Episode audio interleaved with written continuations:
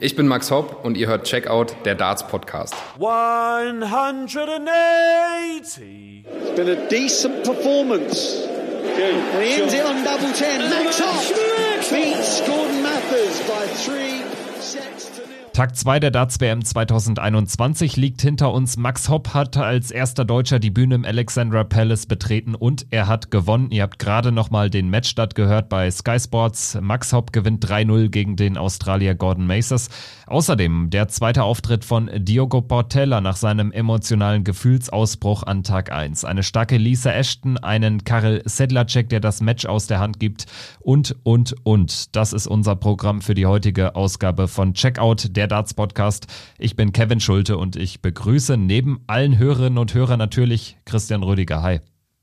Hallo Kevin, ich grüße dich und natürlich auch alle, die zuhören. Wir haben eine Menge zu besprechen. Ja, in der Tat. Vielleicht jetzt nicht so die ganz emotionalen oder bunten Stories wie an Abend 1, aber doch den ein oder anderen spannenden Auftritt und natürlich den ersten Auftritt eines Deutschen in diesem Jahr. Max Hopp hat seinen Favoritenstatus untermauert, hat 3-0 gewonnen gegen Gordon Macers. Diese Partie musste er gewinnen. Er steht in der zweiten Runde und hat sich wirklich nichts vorzuwerfen. Er hat einen 94, 94er Average gespielt, hat Macers nie so richtig schnuppern lassen.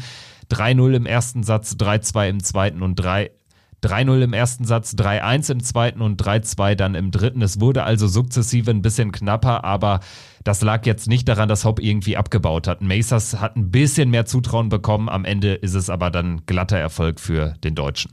Auf jeden Fall. Also das war ein äh, toller und vor allem auch, finde ich, ungefährdeter und vor allem auch souveräner Auftritt von Max gewesen. Der hat, finde ich, einen tollen ersten Satz gespielt, wo er Macers hat wirklich überhaupt nicht schnuppern lassen. Der kam auch vom, vom Scoring her überhaupt nicht rein. Und ich fand auch, dass äh, Gordon Macers sehr, sehr viele Ausreißer hat. Also es waren teilweise auch Aufnahmen dabei, die äh, nicht mal über 30 Punkte kamen. Und ähm, wie, und äh, wie wie gesagt, er hat wirklich sehr, sehr viel gestreut. Das Beste, was ich von ihm gesehen habe, das war sein 120er Checkout und sein 139er Checkout. Und ich muss auch wirklich sagen, ich war wirklich gespannt, wie Max darauf auch reagiert nach diesem ersten Satz, der wirklich sehr reibungslos verlaufen ist, ob er dieses Niveau auch hält, weil wir dürfen nicht vergessen oder das darf man auch nicht unterschätzen. Mathers hat überhaupt nicht gut gespielt. Äh, dass, dass Max das dann auch schafft, sage ich mal, 3 zu 0 zu gewinnen und dann auch von der Qualität her nicht abzubauen, das das ist ganz, ganz stark von ihm gewesen, weil das, das unterschätzen, glaube ich, auch immer viele. Wenn der Gegner nicht gut spielt, Max hatte keine, eigentlich keinen Punkt, wo er sich eigentlich mal hochziehen konnte oder wo er eigentlich auch mal äh, gefordert wurde von, von Gordon Macers über, über das gesamte Match und dass er dann auch wirklich auf diesem Niveau spielt, das, äh, das verdient auch wirklich Anerkennung, weil das ist nicht so einfach aus meiner Sicht. Ja, ich würde auch konstatieren, dass er einen 94er Average spielt in einer Partie, wo er wirklich gar nicht gekitzelt wird, ist ein gutes Zeichen, weil das könnte vielleicht gerade so sein, sein Basic Game sein und er hat wahrscheinlich noch was obendrauf zu packen. Ist das der Fall, dann kann es ein echt gutes äh, Turnier werden. Gegen Mervyn King mit der Leistung hat er da auch gute Chancen. Also grundsätzlich muss man auch konstatieren, die Auslosung ist jetzt nicht ganz verkehrt gelaufen für Max Hopp, der jetzt ein ausbaufähiges Jahr gespielt hat. Macers ist jetzt einer gewesen, der ihn gar nicht gefordert hat und Mervyn King ist zumindest schlagbar, ist also keiner aus dem allerobersten Regal. Wird eine spannende Nummer. Auf jeden Fall stabiler Erfolg für Max Hopp. Ich denke, da kann er aufbauen und ja, ich bin wirklich davon überzeugt, dass er genau dieses Niveau auch durchziehen kann. Muss er aber auch. Also das ist jetzt auch, ähm, ich sag mal, die Messlatte. Da sollte er nicht drunter liegen. Richtig, also er sollte ähm, oder er ist gut beraten, dass er so ein Niveau natürlich jetzt auch gegen Mervyn King an den Tag legt. Mervyn King, wir wissen alle, was der spielen kann. Sehr erfahrener äh, Mann auf der Tour, lange, lange dabei. Der weiß natürlich auch, äh, wie er in so einer Partie agieren muss. Die Frage, die sich mir allerdings auch stellt, ist, welchen Mervyn King werden wir sehen? Werden wir den Mervyn King von den Players Championship Finals sehen oder werden wir vielleicht einen Mervyn King sehen, bei dem nicht wirklich viel läuft? Das ist natürlich auch die Frage und ähm, bei Max äh, bin ich natürlich auch gespannt, ob er jetzt diesen, äh, diesen, ähm, ja, dieses erste Match, was er gespielt hat, ob er das äh, jetzt auch nochmal äh, gegen Mervyn King hinbekommt oder ob er da nochmal eins drauflegt. Weil die große Frage, Kevin, die wird für mich sein, weil ich glaube schon, dass äh, Mervyn King ganz anders äh, ihn fordern wird als Gordon Mathers und äh, dass Max da auch wirklich unter Druck gerät. Wie reagiert Max, wenn er auch mal Druck bekommt? Das hat er jetzt gegen Gordon Mathers eigentlich nahezu gar nicht gespürt und deswegen habe ich auch noch nicht so gesehen, wie Max dann da auch wirklich ähm, reagiert, beziehungsweise wie stabil er dann auch bleibt. Das wird für mich die große Frage sein, ob er den Druck, ob er dann auch wichtigen Momenten, wenn es dann wirklich kritisch wird, ob er, ob die Doppel dann auch funktionieren, ob das Scoring funktioniert gegen Mervyn King, das wird für mich die große Frage sein. Wie kommt Max Hopp mit dem Druck dann klar, den Mervyn King entfachen kann? Die Antworten gibt's am Samstagnachmittag. Als letztes Spiel der Afternoon Session ist die Begegnung King gegen Hopp angesetzt. Heißt für uns ungefähr 16 Uhr deutscher Zeit am Samstag dann die Zweitrundenpartie zwischen Mervyn King und Max Hopp. Schauen wir jetzt nochmal auf die weiteren Begegnungen dieses gestrigen zweiten Tags bei der Darts WM.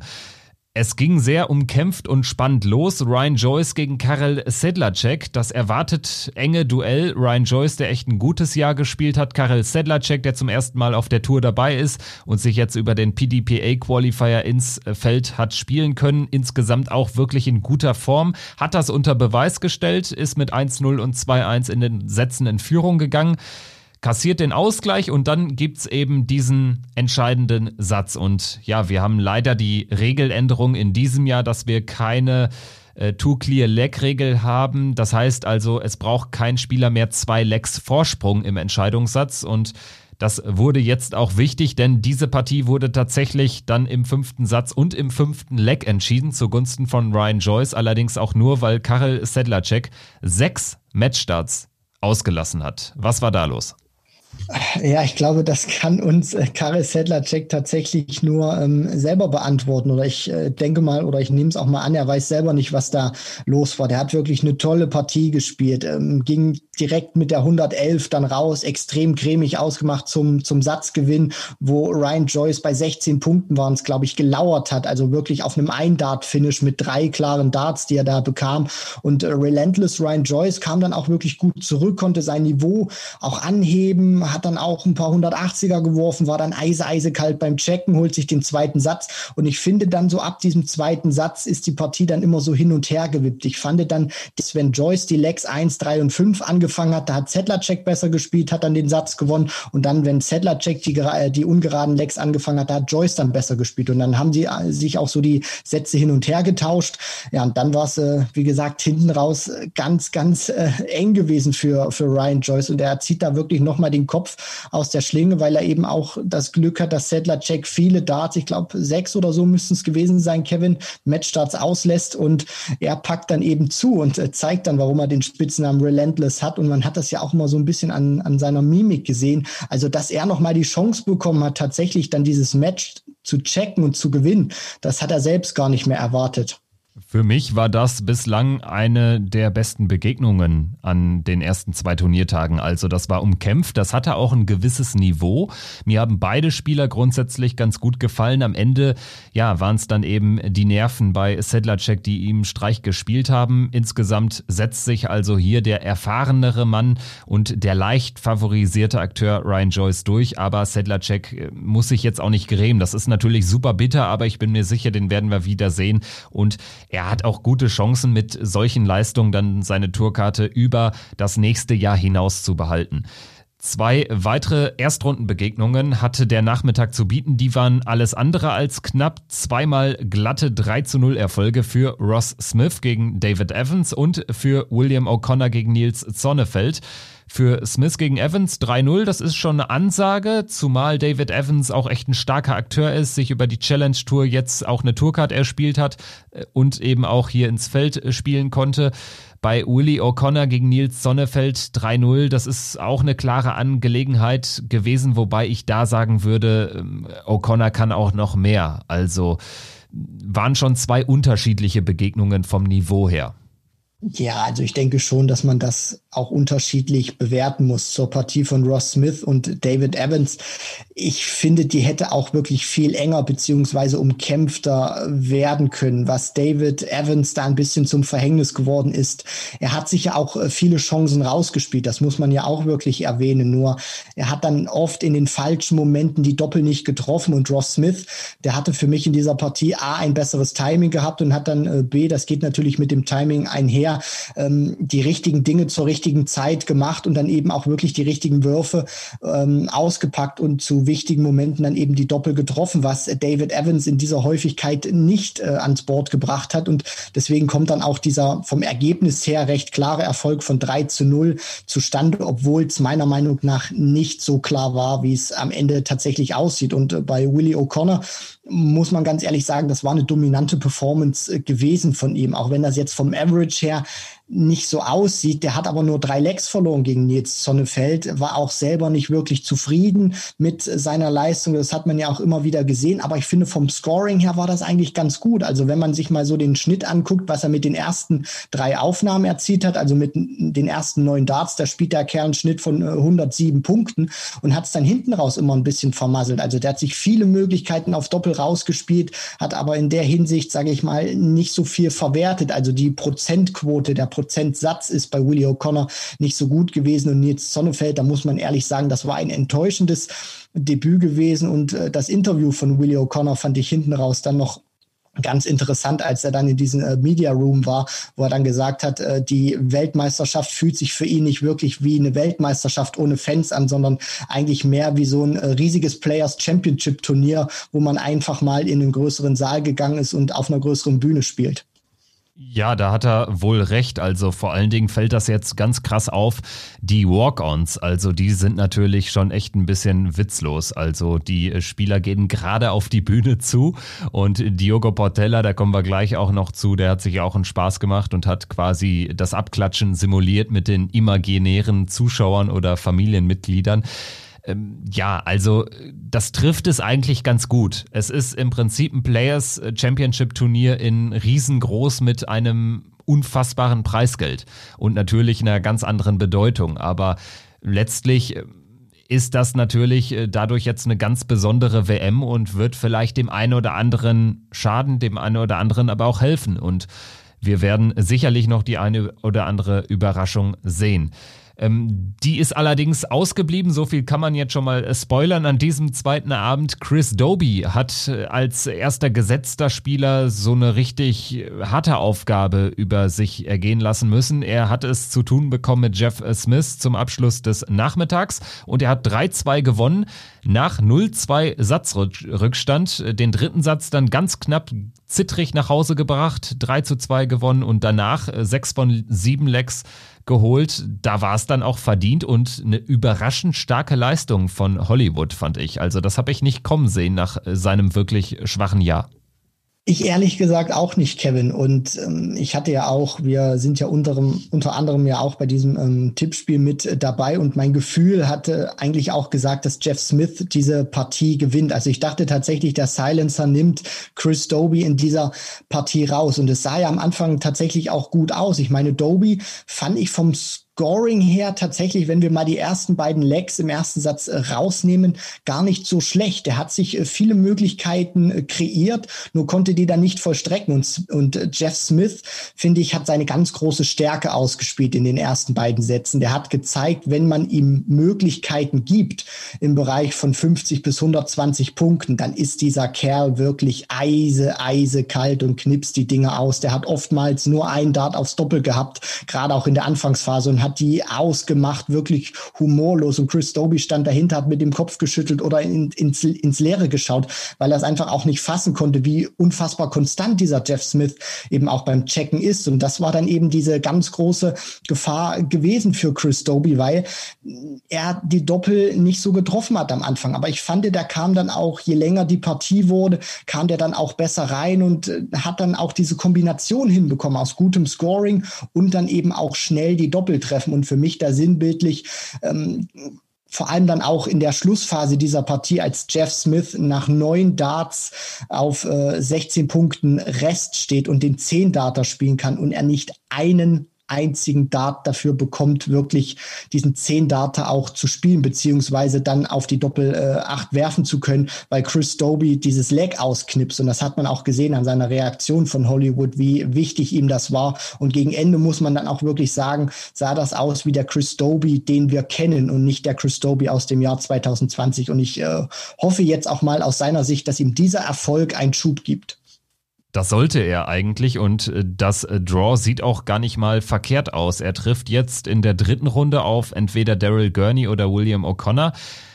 Da bestehen Möglichkeiten aus Dobys Sicht und er hat auch keinen Price, erstmal keinen Wright, keinen Van Gerven zu befürchten.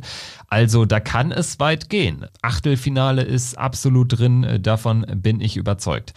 Chris Doby also ist durch gegen Jeff Smith. Dann der Abend hat begonnen mit dem schon bereits analysierten 3 zu 0 von Hopp gegen Macers. Danach Kellen Ritz gegen James Bailey. Auch Bailey, ein Australier.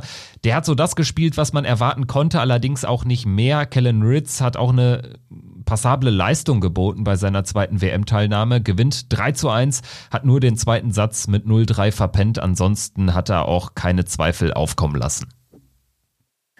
Nein, absolut nicht. Und vor allem dieser erste Satz, den fand ich von The Riot Kellen Ritz wirklich sehr beeindruckend. Der spielt gleich mal im allerersten Leg 280er, äh, checkt dann auch 117 zum äh, Satzgewinn und äh, hat da auch mal wirklich gezeigt in diesem ersten Satz, was in ihm steckt und was er auch wirklich für ein Talent ist und dass der auch in den nächsten Jahren noch äh, stärker und intensiver auf der Tour äh, mischen, äh, mitmischen kann. Und James Bailey, The Bull, fand ich eigentlich auch ganz gut. Also der hat sich, das ist natürlich auch ein erfahrener Spieler, nicht verunsichern lassen. Der blieb dran, finde ich, hat sein Spiel gespielt, hat eine gute, kämpferisch, aber vor allem auch aggressive Körpersprache gehabt und geht dann ähnlich mit einem, mit einem High-Finish raus. Rich spielt da die 117 im ersten Satz. Bailey dann äh, macht es ihm fast nach mit den 115 zum, zum Satzgewinn und hat ja da auch wirklich äh, einen äh, sehr äh, eigenartigen Jubel ausgepackt, wo er sich da so auf, auf die Schulter klopft, auf die linke Schulter.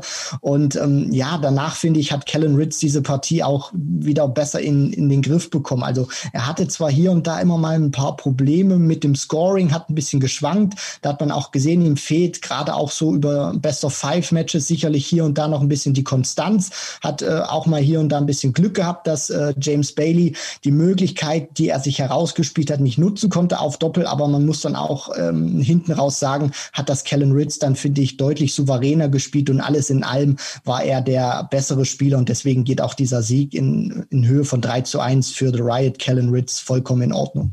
Kellen Ritz übrigens der nächste Gegner von James Wade. Die Partie findet dann am Freitagabend statt.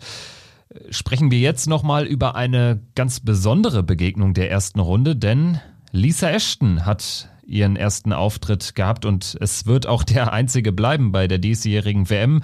Wir warten also immer noch auf die zweite Frau in der Geschichte der Darts-WM nach äh, Fallon Sherrick, die ein Match gewinnt. Adam Hunt besiegt Lisa Ashton mit 3 zu 2 und das war neben der Partie Joyce gegen Sedlacek auf jeden Fall ja, ein Showstealer, würde ich sagen. Hunt äh, verliert Satz 1 aufs Bullseye. Lisa Ashton nimmt da per Bullfinish äh, sich den Satz und ja, verliert dann den zweiten klar zu null. Den dritten, der ist dann wirklich bitter aus ihrer Sicht, denn da erinnere ich mich an ein äh, Leck, das müsste das vierte gewesen sein, wo Adam Hunt in 24 Darts das Leck checkt und äh, ja, da musst du halt dann da sein. Also so ein verkorkstes Leck von beiden, das ist natürlich bitter.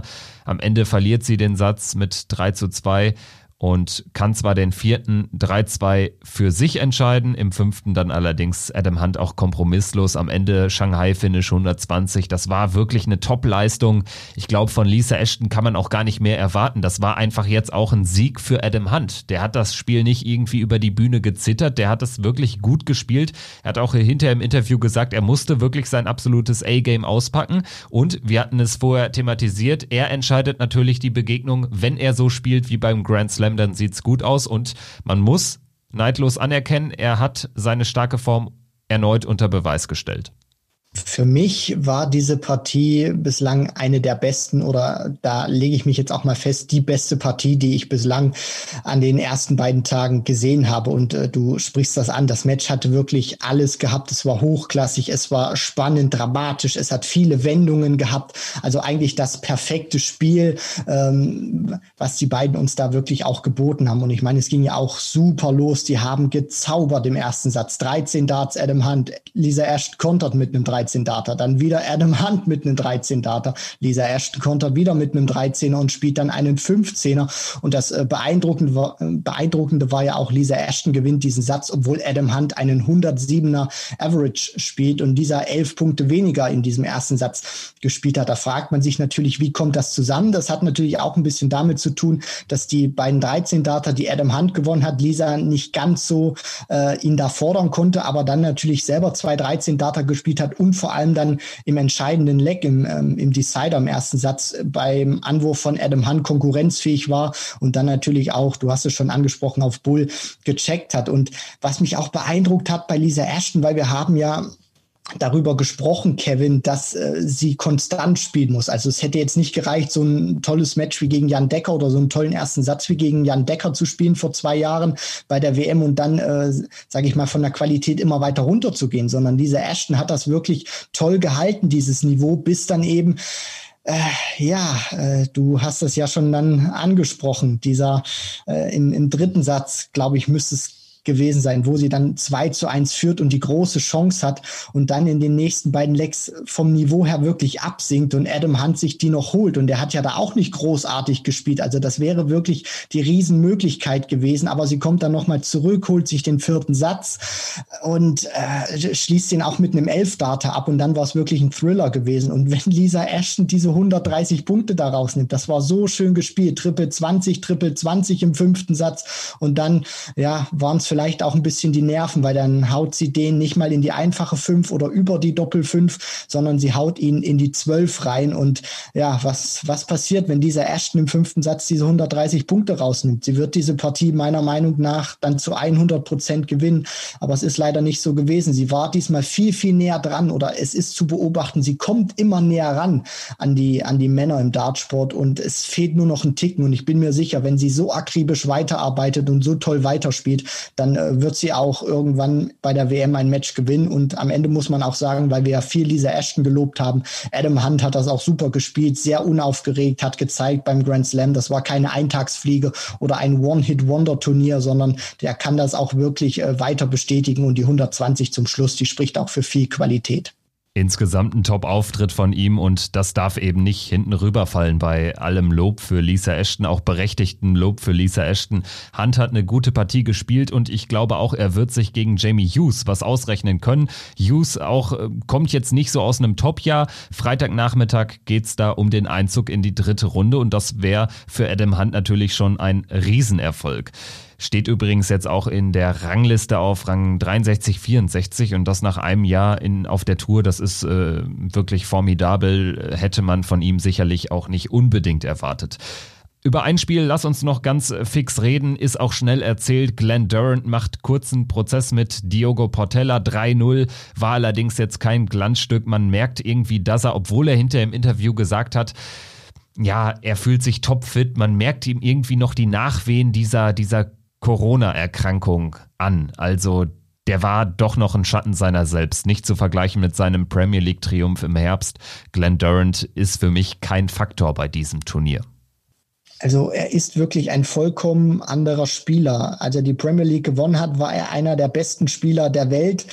Wenn man jetzt diese Leistung so sieht, äh, da hat man wenig Argumente zu sagen, Glenn Durant ist momentan einer der besten Spieler der Welt, weil du hast recht, dieses 3 zu 0 sieht natürlich klar und ungefährdet aus, aber am Ende war das wirklich nichts zum Angeben. Und er hat auch Glück gehabt, dass Portella deutlich unter dem gespielt hat, was er gegen Steve Beaton gezeigt hat am Eröffnungstag, weil wenn Portella an dieses Niveau herankommt, dann äh, glaube ich auch nicht, dass Durant diese Partie mit 3 zu 0 gewinnt, geschweige denn denn, ob er sie dann überhaupt noch gewinnt. Und man hat ja Durant auch angemerkt, äh, wie genervt und frustriert er war. Nach dem zweiten Satz äh, steckt er einfach seinen einen Dart ein und lässt die anderen beiden im Board stecken und äh, Paul Hinks und Jogo Portella gucken erstmal ein bisschen irritiert äh, hinterher, ob Glenn Durant noch wiederkommt und sich die zwei Darts noch abholt oder nicht. Also das hat ja dann auch wirklich gezeigt, dass der absolut nicht zufrieden war mit seinem Spiel und hat mich ehrlich gesagt auch ein bisschen überrascht, weil ich dachte, jetzt in, in dieser Pause, die er jetzt hatte bis, bis zur WM, die zweieinhalb, drei Wochen, hat ja auch gut mit Gabriel Clemens trainiert. Das hat ja Gaga immer auf Instagram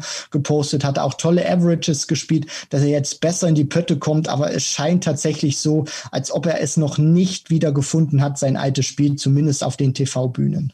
Er wirkte teilweise so ein bisschen neben der Spur. Also diese eine Nummer, als er die Darts äh, vergessen hat quasi, aber auch als er einmal von 41 es geschafft hat, sich nicht ja ein Dart auf Doppel zu lassen. Also das war eine völlig verkorkste Aufnahme.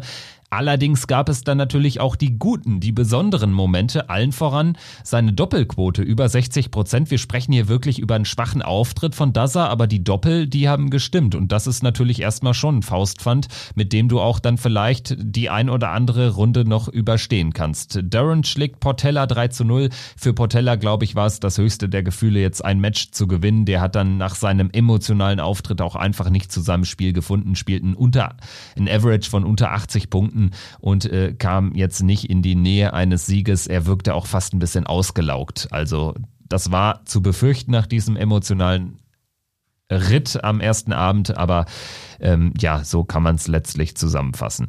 Schauen wir dann jetzt noch ganz kurz auf den heutigen Tag. Was erwartet uns am heutigen Donnerstag, Tag 3 bei der Darts WM? Wieder natürlich zwei Sessions. Es geht los mit asiatischen Festspielen. Madas Rasma aus Lettland gegen den Japaner Toru Suzuki der Belgier Mike de Decker gegen den anderen Japaner Edward Joji Volks und dann haben wir Ryan Murray aus Schottland gegen Lawrence Ilagan, den Filipino. Der Sieger trifft dann am Samstag müsste es sein auf Michael van Gerven. Die erste Session am heutigen Tag wird dann abgerundet von Gurney gegen O'Connor, Zweitrundenspiel und sicherlich das Highlight an diesem Nachmittag. Ansonsten ja, sticht, würde ich sagen, Murray gegen Illigan, wegen Illigan auch so ein bisschen hervor. Der Rest ist jetzt aber auf den ersten Blick nicht der Burner, was nicht heißt, dass es nicht knapp werden kann. Absolut nicht. Also äh, schaut euch das wirklich an und die WM zeigt ja auch immer wieder, dass sich dann gerade solche unbekannten Leute wie ein Toro Suzuki oder Edward Joey Folks, die jetzt dem ähm, ja Darts-Fan, der viele Turniere von der PDC guckt, nicht so bekannt sind, die können dann natürlich auch äh, überraschen, weil wir sie natürlich nicht so oft äh, sehen beziehungsweise kaum gesehen haben bislang im TV oder Edward Joey Folks, die meisten noch gar nicht. Von daher äh, zieht euch das wirklich rein, weil die Leute können eigentlich nur überraschen. Ganz genau so sieht's aus. Die etwas bekannteren Namen erwarten uns dann in der Abendsession. Luke Woodhouse, letztes Jahr das Schreckgeschwänzt für Michael Smith als er ihn geschlagen hat in der zweiten WM-Runde. Er trifft auf Jamie Lewis, über den haben wir auch in der ein oder anderen Vorschaufolge lang und breit gesprochen. Sicherlich eine besondere Partie. Jamie Lewis, der sein Karriereende angekündigt hat. Jetzt scheint es aber wieder zu laufen. Mal schauen, ob er wirklich komplett erstmal mit Darts aufhört. Ähm, das ist ja durchaus zu bezweifeln, wenn es jetzt wieder läuft. Wir warten das ab. Ron Mollenkamp trifft auf Boris Kritschmer. Das ist für mich ein absolutes Hidden Secret der gesamten ersten Runde. Kritschmer, die E-Dart-Legende, bester Soft-Tip-Spieler der Welt, hat jetzt auch zuletzt bei den PC Finals echt aufgetrumpft. Äh, zwar verloren gegen Michael Smith, allerdings mit einem Average von 107 Punkten. Das kann ein geiles Match werden. Genauso erwarte ich äh, viel von Ryan Searle gegen den US-Amerikaner Danny Lorby. Und dann haben wir natürlich den Auftritt von The Special One, Zweitrundenspiel. José de Sousa gegen Ross Smith. Ja, hast du ein Highlight von der Abendsession? Also bei der Abendsession sticht für mich ganz klar José de Sousa gegen Ross Smith raus und in der ähm, ja, Nachmittagssession ist es für mich auch die letzte Partie, die angesetzt ist von Daryl Gurney gegen Willie O'Connor. Das sind für mich wirklich die Partien, wo ich mich am meisten drauf freue. Ja, ich denke auch, das sind natürlich die beiden spannendsten Duelle auf den ersten Blick, aber man sollte Mollenkamp gegen Kretschmer nicht unterschätzen, davon bin ich überzeugt. Ich denke, das wird auch vielleicht jetzt nicht der ganz große Tag, was die, was die Namen betrifft. Es fehlt natürlich jetzt so das absolute Highlight, auch aus deutscher Sicht jetzt äh, auf den ersten Blick nicht ganz so spannend, aber gerade die Tage, das wissen wir aus den vergangenen Jahren, die können äh, dann schon den ein oder anderen Showstealer bieten und ich bin gespannt, welches Match uns überraschen wird. Wir haben ja auch noch gar keine richtig große Überraschung erlebt bislang bei äh, dieser WM. Und bevor wir die Folge beschließen, gibt's natürlich noch den aktuellen Blick auf das Checkout-Tippspiel mit knapp 300 Teilnehmern. Danke dafür erstmal. Auf Kicktipp. Es führt nach Tag 2 Luca Dart mit 62 Punkten. Das ist eine stabile Bilanz. Hat er heute jede Tendenz richtig getippt und fünf Partien komplett richtig, wurde bei der Frage nach dem Tagessieg nur getoppt von Titus 163. Der hat 46 Punkte abgestaubt, ist aber im Gesamtranking nur 23. Aber die Abstände sind noch sehr, sehr knapp und ich bin gespannt, wie das Ganze ausgehen wird. Christian, dich finde ich da noch nicht unter den ersten 100. Was ist da los? Das ist tatsächlich eine äh, sehr gute Frage, Kevin. Aber äh, so, so punktetechnisch zumindest finde ich das noch ganz okay. Habe auch heute einen guten Tag gehabt. Eigentlich ergebnistechnisch fast alles richtig getippt, bis auf Chris Dobie gegen Jeff Smith. Und die Abendsession äh, war auch sehr, sehr gut. Da war bis auf das Ergebnis von Glenn Durant gegen Diogo Portella hat das Ergebnis zumindest immer gestimmt. Und auch der Sieger bei diesem Match hat dann nur der Sieger gestimmt. Da hätte Portella noch einen Satz gewinnen müssen. Dann äh, wäre das eigentlich ein perfekter Abend gewesen. Aber ansonsten ich äh, schleiche mich hoffentlich so langsam, aber sicher ran an den äh, Rest des oberen Feldes. Ja, also seid gewarnt und ruht euch nicht aus, auch wenn ihr jetzt da in, in, guter, in guter Position seid. Wir werden das weiter beobachten und werden natürlich auch unser Bestes geben. Auch ich stehe nur auf Rang 84, habe aber auch nur neun Punkte Rückstand auf Luca Dart an der Spitze. Das bleibt spannend, genauso wie die WM an Tag drei geht äh, es natürlich dann auch am Ende weiter mit einem weiteren Podcast. In gut 24 Stunden sind wir wieder für euch da. Bleibt uns treu, bleibt der Darts WM treu, aber da mache ich mir keine Sorgen. Macht's gut. Bis dahin. Ciao.